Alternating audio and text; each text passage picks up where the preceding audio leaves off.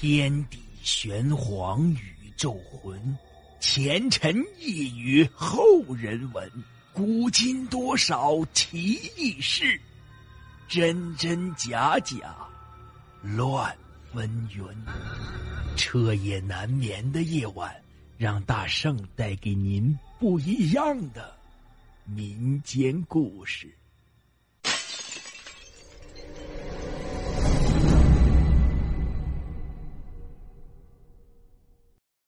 今天讲的故事啊，叫做长生。话说有一个很年轻的猎户，体格很棒，而且体力也很好。他独自在山中过活，猎杀了许多虎豹，连他家里的地上铺的都是狼皮。这天，他回家的路上遇到了大雨，便在一个山洞里避雨，也打算雨停了再回去。没想到雨越下越大。天渐渐晚了，他艺高人胆大，也不惧虎豹，就打算在山洞里过夜了。因走进山洞处去看看有没有什么蛇虫，却见到一个女子在暗处瑟瑟发抖。那女子见他来了，依旧抖个不停，双眼含着泪水，一句话也说不出。他甚是可怜，便在山洞处清出一块干净的地方来，找了些残枝干草生了火。又将自己的衣服铺在地上，让那女子休息。他一面烤着猎来的袍子，一面慢慢和那个女子说着话。那女子并不接口，火光将她原本不甚美貌的面容映得娇艳无比。猎户将袍子分了两半，递给那女子一半。那女子摇了摇头，猎户便撕下后腿递给他道：“好歹吃点，不然晚上会冷的。”那女子略吃了一些，便放下了。可能是有了牵挂，猎户便一晚上没睡，只是守在洞口。那女子睡颜甚是温柔，醒来时，她小声说道：“我叫长生。”后来，那女子便随猎户回了家。她话不多，也不会干活，她不爱和猎户同去打猎，也不去集市上买卖东西。只是爱坐在门口的虎皮垫子上，等着猎户回家。猎户待他极好，只觉得连久住的山中风景也亮丽了起来。猎户早已摸清长生的食性，常猎山鸡与野兔，也煎炒烧烤，也做包子饺子给他吃。日子这般过了一个秋天，转眼就是冬天。猎户裹着鹿皮大袄去山下买米买面。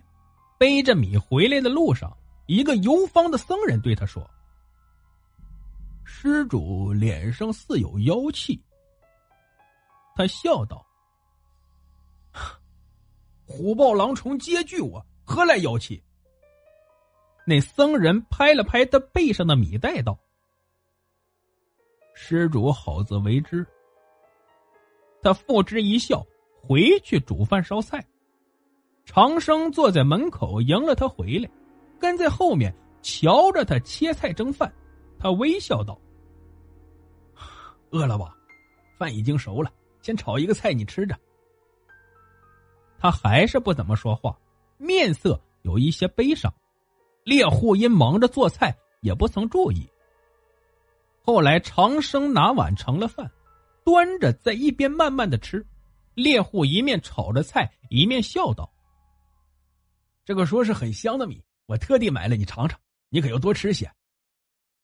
又说：“天凉了，要晒好肉干，准备过冬了。”长生默默的点着头，猎户回头瞧见他眼中又似含着泪水，不由得心痛道：“怎么了？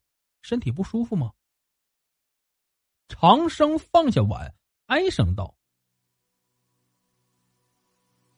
我本是一只狐狸，也没有什么修行，只因不小心吃了山中老参，忽然化作人形。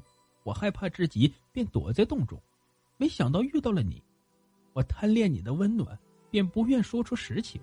今日你带回来的米袋上有高人留下的符咒，上说如果我再这般下去，便要折损你的阳寿。